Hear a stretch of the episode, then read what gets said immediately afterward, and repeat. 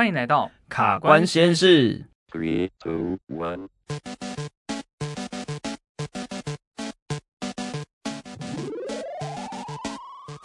好的，马上进入今天的节目。哎，最近我们看了信箱啊，嗯，我发现一个很严重的问题。什么问题？有一堆一堆听众朋友想要听增肌减脂的一些问题哦。我们前面有做一集嘛？对对对，然后就是那个信件如雪花般飞来，好 这样好像看起来我们一集讲不够。对啊，因为这个增肌减脂的议题其实可以聊好多。对啊，好，那我们今天就加开一集啦，对好不好？开车喽。OK，没问题。那我们就来请小助手念题目喽。Two, one. 有人说要先吃胖一点再来健身，不然练了会不好看。如何把肥肉转为肌肉呢？那肌肉练了之后老了会垂下来吗？哦，这个问题啊，我觉得真的是充满争议跟迷思的议题。对，真的，我每次看到我爸光着上半身，我都会心里浮现我们刚刚讲的 那个题目的其中一题，就是究竟就是阿诺索瓦辛格那两对奶，呃，那一对奶。Uh huh. 到底是硬还是软？OK，他年轻的时候练那么大的胸肌，到现在到底那个是我很想戳戳看，你知道吗？嗯，对，好，其实我身边有认识大概七十几岁，然后年轻时候有健身习惯的。应该可以叫阿贝了，然后七十几岁的大大哥哦，嗯、他们的肌肉，我自己的经验上，其实还是相当有弹性哦，就不是说啊垂垂的那种感觉。好哦，所以跟视觉上看起来是不一样的，有有点不一样。所以你摸过？对，我摸过，所以还、哦、其其实是状态还不错。所以是真的是肌肉的质地，嗯，肌肉的质地，然后只是皮皱了点这样。没错。没错、哦，那垂下来是怎么一回事？垂下来的话，我们等一下来看看。我觉得说不定题目里面会会有这这一题需要补充的，我们就等一下再来细部的探讨这个问题。好啊，好，那今天就我来当场闯关者好了，我来守关。OK，没问题。那我们就准备闯关喽，Go！好，那第一题呢，就是要回答健身界的百年议题了，好，百年迷思了，就是说。很多人会问说：“哎，我到底是要先吃胖，然后再把这些肉练成肌肉，还是要先把人瘦下来之后，然后再来增肌？”嗯哼，也就是简单的说，就是到底要先增肌还是先减脂？嗯哼，对。那到底阿哲你怎么看这件事情？好，其实增肌减脂这件事情啊，这四个字两个词很常被摆在一起，同时出现嘛。嗯、哦，你会常听到说啊，我们的这个课程，我们这个训练就是增肌减脂的课程。但坦白说啊，增肌同时减脂啊，我觉得是不太符合逻辑的事情哦。嗯，好，增肌我们可以想一件事情，你要合成你的身体，要把你吃进去的能量转换成呃肌肉，要合成肌肉，其实需要做的事情就是合成嘛。所以这个时候身体其实是需要能量，是需要是正向的。正向的意思就是你摄入的能量要高于你。消耗的能量，嗯嗯嗯，这样子你才有办法身体合成新的物质，你有多余的能量跟原料去去合成，这样。没错。嗯，好，那讲回来减脂这件事情，减脂这件事情呢，其实他要做的事情就会是一个负的能量，嗯，嗯，你消耗的能量比你摄入的能量要高，这个时候你才会有一些能量的消耗，然后脂肪的。呃，消耗之类的东西。嗯、好，那我们再讲回来哦，肌肉跟脂肪这两个东西，它在身体的里面合成跟消耗的状况是这样，它们其实有点同进退。也就是说，你增加肌肉的同时，其实脂肪也会增加。然后你在减脂的过程中，你的肌肉也会减少跟流失。所以我们能做的就是什么呢？在增加身体合成这个时候，让增加的肌肉是大于增加的脂肪。这样子的话，我们整体来说，诶，就是肌肉增加的比较多。哦，两个其实是会同进退，然后剩下是比例关系。剩下是比例关系，没错。那相反的，我们在消耗的时候，我们就希望多消耗一点脂肪。是，然后少一点蛋白质，就是肌肉的这样的流失。所以就是，所以有些人会推荐什么生酮饮食啊，就是类似的概念嘛。哦。饮食它其实它有的能量系统，它里面牵扯到能量系统会再复杂一些一些啊。不过我们在做的饮食控制啊，或者说诶很多人知道我们可能要练肌肉需要去做重量训练等等的，其实都是为了这个目的，然后就是让我们合成的总和肌肉是增加大于脂肪，消耗的总和脂肪是大于肌肉。这个等于是一个很动态的过程，没错。嗯，所以你很难听到一个人哦，像有些人他可能可能会现在大家。可能家里都有那种家用体脂计嘛，嗯，嘿，然后就会随时去检测自己的体重啊，跟这个体脂率。我觉得这个概念其实，在近期已经越来越多人知道了。嗯、那甚至我有些学生是熟龄族群，五六十岁，诶，他们已经知道，如果我今天体重重了，不用太紧张，我应该去回归去看我的身体组成到底是。肌肉增加的多还是脂肪增加的多？那在这个状况之下呢，其实我会认为啊，你先把自己吃的很胖，再开始健身，再开始去去做那个身体组成的控制，嗯，我就觉得没有那么理想，就太晚了这样子。对，与其你在还是比较瘦、比较肉量没有那么多的时候，你在增重的过程中，你就去注意说，哎，我增加的要多一点，是往肌肉的方向去增长。这样其实是比较健康的，因为当然啦，你要透过乱吃把自己先吃成一个胖胖的人，他是很容易没有错。你可能只要胡乱的饮食、高热量的饮食一直吃，就很容易上去。但在这个过程中，其实你也会有一些其他身体的健康风险存在，像是呃，你可能血糖、血压，然后还有你的代谢症候群可能都会跑出来。嗯，所以简单讲，我我这样听起来理解就是，如果我要增加两公斤的体重，嗯，我不如增加是两一公斤的油跟一公斤的肌肉，而不是增加两公斤的油。对，我可以这样理解吧？没错，对，就是说我们可以，既然肌肉跟脂肪会同进同退，对，就是我们试着让那个比例上肌肉多一些。没错，这样子你就可以达到雕塑身材的目的。这样，没错，是的。Okay. 好，那但是还有一个问题，就是说肌肉老了之后会不会垂下来这件事情？嗯，想想阿诺，对，想想我爸，嗯哼，就是到底那些肉，你说那些垂下来的肌肉质地还是很 Q 弹的，嗯哼，那究竟它是为什么会在外观上看起来是垂垂的？好，我觉得垂这件事情哦，通常我们都是用看的嘛。好，那我们就要先想一件事情，什么东西我们看到的是真的就是肌肉吗？其实大部分不是，因为肌肉外面还包裹了。像是皮肤啊、筋膜啊，还有一些结缔组织。嗯，那的确在我们年纪越来越大的时候，这一些结缔组织会变得比较松散一些些，哦，或者说我们皮肤可能会有一些皱纹啊，哦，然后会会变得比较好像容易延展啊，这个其实大部分还是呃皮肤的一些组织它的特性啊。所以回归到包裹在里面的肌肉，我相信它跟年轻人的肌肉的感觉质地可能还是有差，对。但是你你说会不会到整个垂下来哦？比如说我以前练的很大一只，结果到老我都没有在练啊，或者说我继续在练，诶。它就会垂下来嘛？其实我我我觉得是不会的哦，所以其实它并不会像说我们外观上看起来这么样的松散。对，没错。所以我们看起来的只是因为皮肤是松的。对。那但里面的肌肉的质地其实还是属于是肌肉的质地，而不是油。没错，没错。OK。所以所以你当年摸到的那一块肌肉是，其实就还蛮有弹性的啊，我会觉得。所以你会感觉到说，哎，那是皮肤是松的，然后里面是还是有一块肌肉在，会的确有这种两层的感觉啊，就是说它外面的。皮真的是松松的，这跟年轻人的哦，或者说年纪比较轻的人的皮肤是真的会蛮有差别。但是里面的那个肉的状态啊，诶，我觉得刚好我摸的那位大哥，其实他的状态没有没有很差哦。嗯，OK，所以各位男性朋友们，不要再用阿诺斯瓦辛格他们那种垂下来的奶当成借口不练不练胸了。嗯，没错没错，对不对？不然有的人会说啊，我不要练胸，那个因为怕老了之后会变成。垂两颗奶那边，事实上那个肌肉没有消失，只是外面盖了一层灰而已。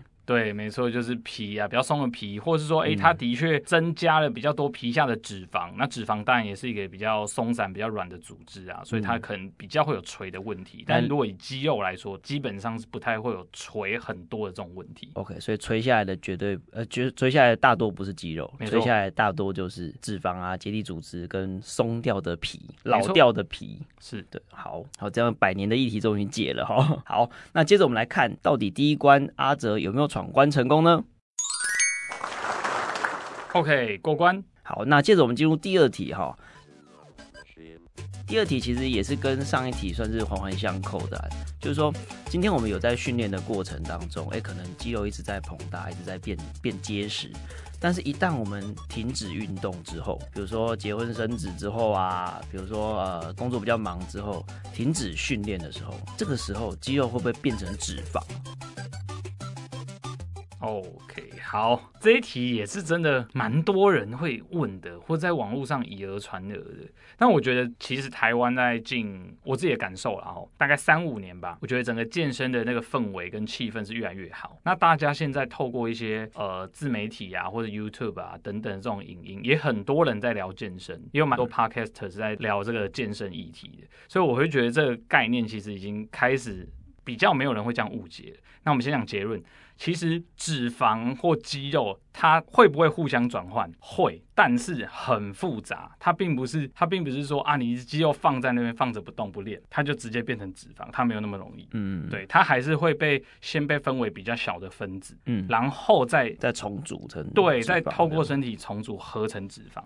所以它的过程你要很狭义、很精准的去讲。的确，它们之间可能会因为身体的代谢系统有一些转换，但绝不会是哎、欸，好像变魔术一样，直接呃肌肉就砰砰的一声就变成脂肪。哦，也就是说，可能肌肉变少了，然后那些空隙脂肪慢慢的去填进来了，而不是那块肌肉就地变成脂肪。对，这基本上是不太会发生这种事情的，嗯、所以它还是会透过身体的啊、呃，你的运动状态啊，你的营养状态啊，去重新改变身体的组成。嗯嗯，所以练大块的肌肉，一旦你停止训练的时候，它顶多是肌肉变得比较松，然后会填一些脂肪进去，但是练出来那些肌肉并不会直接变成脂肪，也就是有点像和牛跟菲力牛的概念。哦、oh，OK，对，非利牛一样都是有肉，只是说和牛中间填了一些雪花进去了。嗯嗯嗯，对，但是本来的肌肉还是在。嗯，对，是这个概念嘛？对，其实类似这个概念。然后，因为我们的讲到和牛啊，和牛不是它就是有非常多油脂的分布嘛？对对对。那你会看到和牛的那个切片上，它可能有红的地方，那个就是我们的肌肉嘛。是。那白色的那个地方就是脂肪，脂肪的这些组织。好，所以说这个肌肉跟脂肪之间，它其实不会像不会互相转换，不会直接这样转换。对，嗯、但是。的确，除了像是你刚刚的问题是，哎，这个肌肉不练会不会变脂肪嘛？那也有一些人会反过来问哦，我这个肥肉能不能 练成肌肉，对不对？这个也是一个蛮常见的一个问题。基本上也不是直接把它练一练，那个软软的油就会变成硬硬的肉，也不是这样子哦。所以它还是会需要透过我们运动的控制、饮食的控制，然后去让身体的这个组成呢重新排列，然后重新去建构你的肌肉量。好，也就是说，这个结论就是肌肉跟脂肪是不会直接互相转换的。对，所以各位练练胸肌的朋友不用担心，你的肌肉不会直接变成脂肪，对，只是它会慢慢的盖上一层油滑上去。嗯哼，对，等于是你本来练出来的一公斤肌肉，你就算不练，可能还是在，只是你因为停练的关系，会开始盖一公斤的油上去。嗯哼，我可以这样理解吗？可可以这样理解。对，对好，那这样我终于听懂这个议题了。那我们来看看这一关究竟我们给不给过呢？哎，怎么怎么会没过？因为其实我心里还有一个小小的疑问。好，来你说，就是啊。那究竟我们停练之后，就是有有在练健身，每天在练的人，然后一旦他停止训练的时候，那一些肌肉到底发生了什么事情？OK，好，我觉得这个会回归到你的日常生活状态。如果没有运动，那一般来说，你可能还是有一些最基础的日常生活的活动嘛，嗯，哦，然后还有你的饮食。其实跟这两个就会非常相关哦。如果你在停止比较高强度的训练后，哎，但是你的身体活动量，也就是说你一天当中并不会就是一直躺在那里或是坐在那里，你还是有起身对抗地心引力，你还是有基础的这样走动的活动量。基本上啦，在你没有任何的疾病哦，没有任何疾病问题的时候，其实你的肌肉并不会散失的那么快，流失的这么快。啊，也就是说你还有一个基础的一个活动量的时候。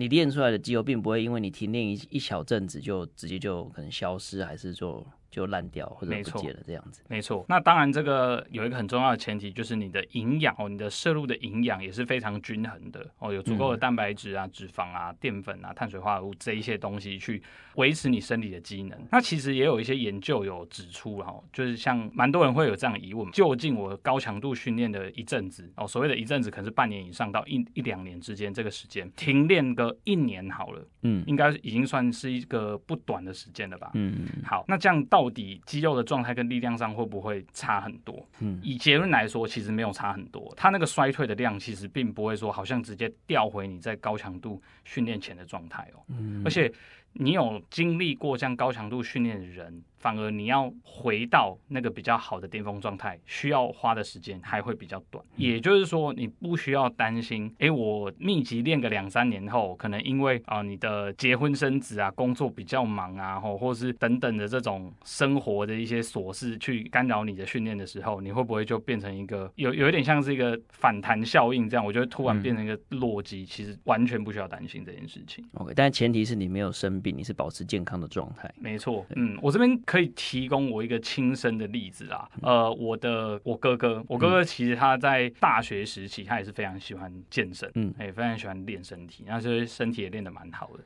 但他有一次出国的时候，就是算吃坏肚子吧，有点食物中毒了，嗯嗯，哦，然后他那个时候其实弄到身体是蛮糟的哦，那那那段时间也蛮紧张，家里是蛮紧张，因为他那时候去中国，然后呃，就是当地有点水土水土不服吧，然后他就拉肚子啊，然后就送急诊哦，嗯，然后他在短短大概三五天内吧，嗯，他暴瘦了应该有个六七公斤吧，哇靠！所以那时候我妈就是特地赶快飞去中国去找他，那那时候看到他在病床上的时候，是整个变瘦很多很多，嗯，对，所以其实，在生病状态下，你的你的身体的那个变化是会会真的可能有这种戏剧性的变化，嗯嗯，所以在保持身体健康这一这一个前提之下，其实我们的身体会有那么急剧的变化，其实不是那么容易的，对，所以这这一点大家可以不用担心，但记得一定要保持。至少是健康的饮食，跟你正常的呃日常生活活动，不要都突然就是真的不动了，然后就是全部整天窝在椅子上，我这样子当然是没有那么理想的。那我很好奇哦，今天就是好像现在肠病毒来袭，或者这些诺罗的问题，嗯，大家就会遇到好食物中毒啊，或者说就是大病一场。那究竟有健身的人，他练完之后的那些肌肉会在大病一场之后消失吗？还是说他只是稍微脱水了？嗯，我觉得这看是什么病哎、欸。如果只是、嗯、呃拉肚子这一些的啊，然后大概可能一两周它就恢复过来了。我我会认为其实肌肉消失量应该是不是那么大，一定会有，因为你可能拉肚子的时候基本上肠胃都不太舒服嘛，你可能吃的东西也少，补充蛋白质也少，嗯，但是你身体又要耗费一部分的能量去呃让你把这个疾病去提供你的免疫系统去对抗这个疾病，嗯、所以一定会是会流失掉一些呃肌肉也好、脂肪也好这些哦身体的能量。对，肌肉、脂肪、水啊，全部都会全面流失。对，这其实都还是会流失，哦，才会体重掉这么快。嗯，没错。但是基本上不用太担心，恢复过来之后，哎，调整一下，其实身体健康的人，他在补充合成的这个速度也不会太慢。嗯，毕竟已经也有练过了。没错，有一个底子在了。OK，好，okay. 那这一关就给过喽。Yes，好，好，接下来我们就要进入第三关喽。嗯，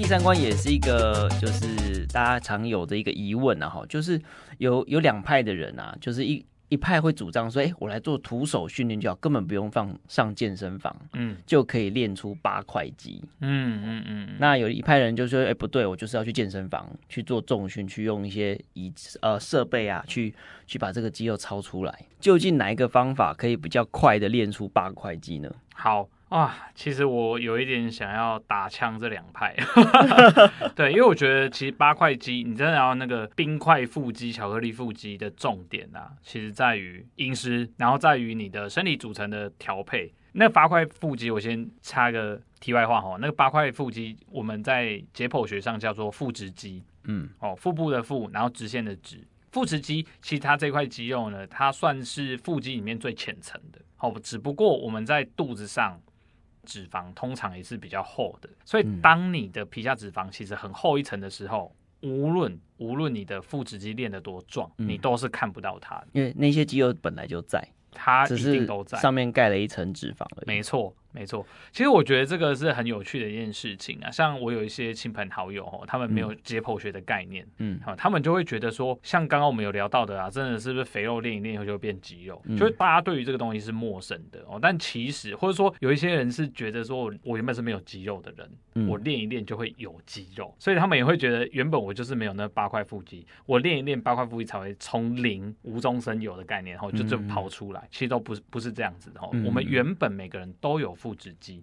嗯、那只不过它的明显程度跟两个条件会有关。第一就是你皮下脂肪的厚度，比如说你如果是盖在你的腹直肌上盖上一个很厚的羽绒被、厚厚的棉被，这个脂肪外衣的话，你当然看不到它。嗯，OK。所以第二个关键就是外层到底盖了什么东西，盖了多厚的东西，这样子。对，那第二个因素很重要的就是，如果你的腹直肌它是比较发达、比较壮硕的话，诶，它也会比较容易呃，可以显现的出来在外观上面。嗯，所以要看到八块肌的条件就是。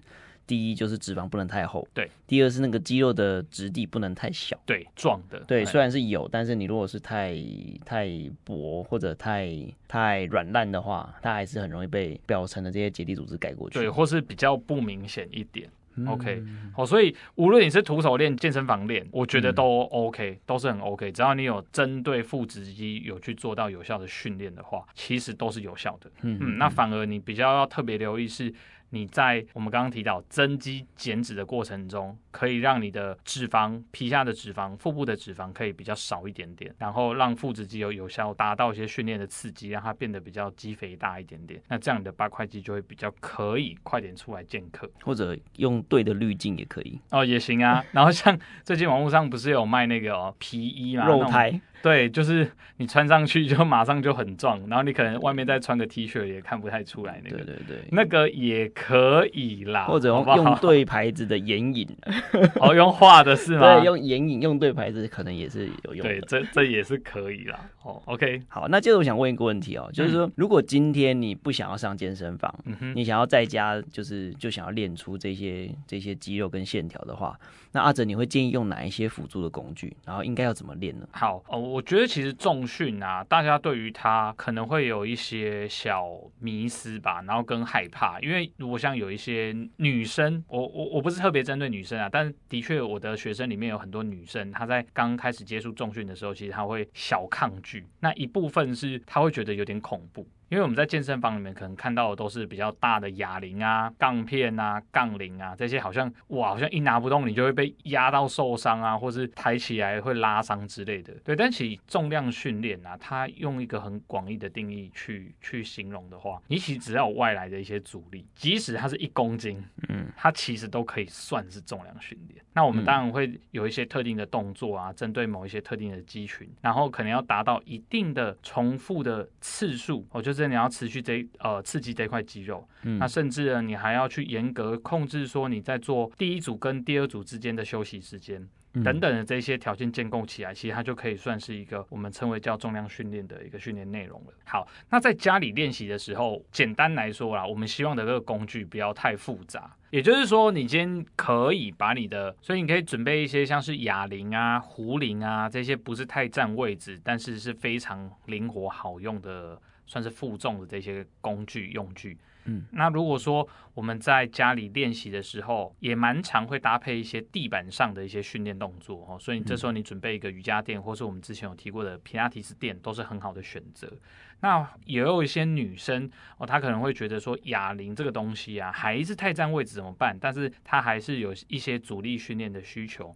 那这个时候有一个东西叫做弹力带或是拉力带。因为它就是非常好用的，因为它既可以提供阻力，那它又不会太占位置，甚至你可以把它挂起来。嗯，对。那像我刚刚上述的这些工具，都还算蛮好用的哦。嗯，那刚刚阿哲提到算是训练用的工具，对，对你工具都到位了之后，好，那接下来一个问题就是说，你到底要在训练之前还需要注意些什么呢？好，其实我觉得很多时候你要开始做居家的这种徒手肌训练啊，很重要的是你要先。确认一下自己有没有运动伤害的风险。什么叫运动伤害的风险？如果这时候你的体态，或者说你已经有一些既有的疼痛，比如说在肩膀的地方啊，或膝盖的地方，你在还没有开始做这些训练前就已经有问题的时候，那我真的会强烈建议你可以先寻求专业的物理治疗师，或或是复健科医师、健身教练等等的专业去评估一下你现在身体适不适合做这样的训练。哦，也就是说，先看看你做运动中会有哪些风险。没错，先把这些风险先排除掉，嗯哼，好，那不得不说啦，徒手训练虽然它比较比较容易做，我指的容易做就是你不会有一个借口说啊，今天下雨我不想出去外面，或不想要去健身房，你不会有这样借口，因为基本上我们在家里做的话，其实它是很容易，你每天就可以练习的，但是它也比较不容易做哦，因为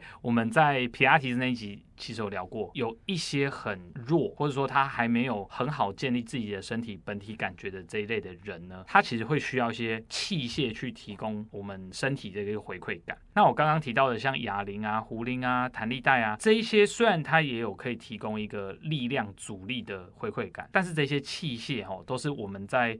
呃，可能健身房这边比较称为叫做 free weight 的训练器材，也就是说，它并不是一个那种落地型非常大台的，你推不太动的那种机型。嗯，那那种机台原来在做的时候比较不容易会有错误动作产生啊，因为那个机器的结构本身它就会限制你的动作，你只能往某一个特定方向去推。呃，等于是你的运动的轨迹跟方法、速度可能都会被限制住。对，那就可以进而去减少你的引导出正确的动作。动作了，没错，嗯，所以反过来说，其实 free way training 的这种自由重量训练呢，它是稍微会比较挑战一点点的。也不过很多时候啊，free weight 的 training 它其实也是比较训练效果也是比较好的。对，对我们的人体来说，因为它训练的东西是比较有功能的嘛，是这样想。嗯，然后它会身体会接受到的这个挑战也会更多，它可能要不同方向的稳定啊，然后自己向心跟离心的收缩的控制也要非常稳定啊，等等的。嘿，所以它挑战身体的这个程度，其实就会比那种固定式器械会再高一些些。也也就是说，在家徒手健身虽然容易。取得容易进行，嗯，对，但是在进行的过程当中，它对身体的考验反而是比较难的，是比较不容易做得好的。没错，对，所以在这个前提之下，我就会建议，真的你在开始前，如果你已经有一些问题，或是你把你的体态，或者说你练了一两次之后，你就发现身体怪怪的，那这个时候我会建议你就先停止，赶快先寻求专业的呃物理治疗师，帮你做完身体的评估之后，帮你运动上的建议，那你再继续的去执行，这样才能真的在把自己身体练起来的同时，也不会受伤。所以其实如果今天你是一位运动小白，嗯哼，就完全没有运动经验，然后想要开始。自己训练的话，还是强烈建议要经由专业的啊、呃、医疗人员或专业人员去帮你评估过后，再开始进行训练，会是比较安全的哦。没错。好，那我们来听听看第三关，我们给过吗？Yes，好，过关啦。好，不晓得今天的节目内容，各位听众朋友喜欢吗？好，那我们今天最后准备了一个问题要请问大家，究竟大家喜欢怎么样的运动方式呢？A 就是我一定要用徒手健身啊，又省钱，然后又可以方便取得。B 就是我一定要上健身房啊，一定要找专业的教练来帮我，在专业的器械上，然后在灯光美、气氛佳的地方，又可以拍照打卡的地方健身啊。那 C 就是人生好难哦，就是在家乖乖躺平就好了，我才不要健身嘞。欢迎各位听众朋友在底下留言哦！如果喜欢我们的节目，欢迎追踪我们，并且留下五星好评。以上就是今天的节目内容。我是物理教师阿泽，我是主科人老郑，卡关实验室，我们下次见，拜拜。